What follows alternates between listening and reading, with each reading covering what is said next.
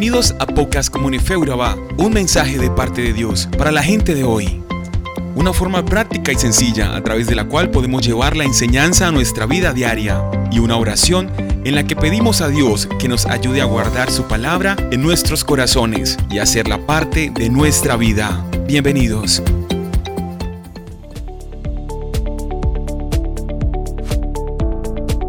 Hola, qué rico compartir con ustedes la maravillosa palabra de Dios. Hoy vamos a hablar de Éxodo capítulo 25 y capítulo 26. No sé tú, pero yo estoy encantada con este libro, pues día a día, con capítulo a capítulo, me he sumergido en una película narrada maravillosamente. Es increíble lo que Dios hace en un pueblo que ama tanto a pesar de su rebeldía. Pero estos dos capítulos nos enseña algo especial y es la obediencia. El primer capítulo, el 25, habla del tabernáculo y de todos los utensilios que hay en él. Y en el segundo capítulo, el 26, habla del arca del pacto. No sé, pero hay algo que me llama la atención y es que ni siquiera, ni siquiera en este tiempo se han hecho cosas tan maravillosas como las que hicieron Noé en su momento, cuando escuchó la voz de Dios y decidió creer la palabra que Dios le había dado, hizo un arca grandísima. Nunca antes se había diseñado un barco de tal magnitud y él, con las indicaciones que Dios le dio, creó esa arca para poder salvar a miles de especies de animales en el gran diluvio y también a su familia. Eso como se llama obediencia. Pero no nos vamos ni lejos. Moisés fue un hombre que también obedeció a Dios, sin conocer qué podía pasar en Israel, qué podía pasar en Egipto, qué podía pasar en el desierto, qué podía pasar con su familia, él le creyó a Dios, a ese Dios que le habló en medio de una zarza ardiente. Creyó sus palabras y con esas palabras se dirigió a un faraón y pudo liberar a un pueblo que estaba esclavo. Pero fuera de eso, después de todas las vivencias y todas las bendiciones que recibió por medio del desierto, Dios le habló de forma directa de que quería hiciera un tabernáculo, que hiciera el arca del pacto. Le dio las medidas, le dio las longitudes, le dio los colores, los materiales, todo detalladamente. Y él, con simplemente obedecer, creó todo esto para que el pueblo entendiera y viera el poder y el amor de Dios sobre ellos. Qué rico, ¿verdad? Hoy nosotros somos ese tabernáculo. Tenemos la oportunidad de ser ese, tabernáculo directo con Dios, de poder tener esa comunicación directa con Él. Pero nos enseña y nos reta a obedecer. Todos los días cuando vamos a la iglesia, cuando leemos la palabra, cuando entendemos un mensaje, cuando nos aprendemos un versículo, cuando escuchamos una oración una alabanza, sabemos y creemos que es la palabra de Dios hablándonos directamente. Y eso nos dice que debemos obedecer a esa palabra. Hoy también hay un pueblo esclavo. Es nuestra nación que está esclava en medio de la drogadicción, del sexo desenfrenado, de la violencia, de la irresponsabilidad de los padres, de tantas cosas que están dañando a nuestros niños, jóvenes, adultos, ancianos.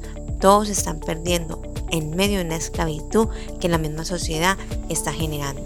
Nosotros, como hijos de Dios y como ese Moisés, tenemos que levantar la mano, levantar esa vara y en obediencia poder entrar a pelear por este pueblo que está esclavo, por nuestra nación.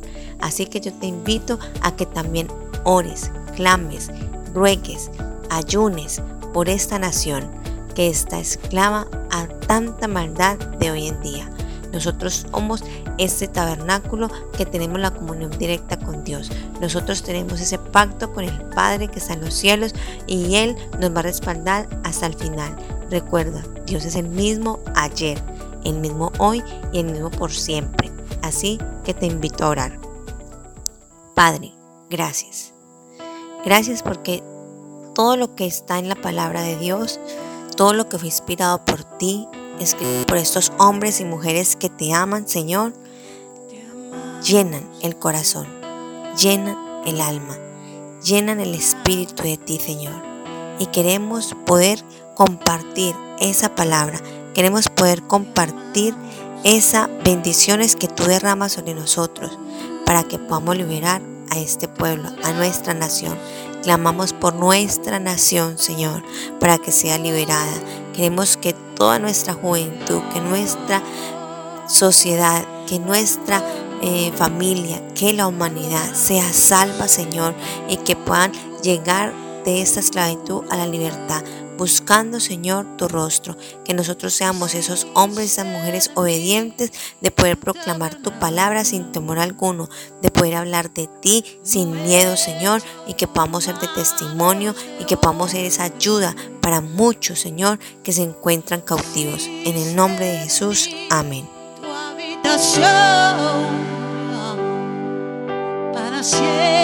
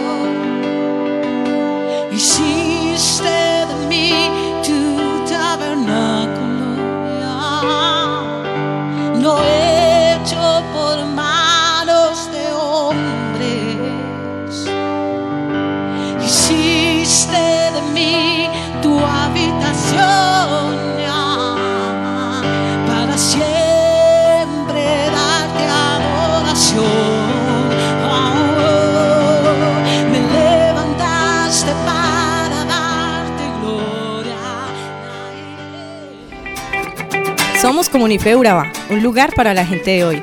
Síguenos en redes sociales como Comunife Urabá y en la web www.comunifeurabá.com. Allí encontrarás todo un contenido digital reservado de parte de Dios para ti. Nuestras reuniones miércoles 7 y 30 pm, toda una experiencia de oración y domingos 9 y 30 am destacamos la importancia de Dios en nuestra vida al compartir en familia. Te esperamos.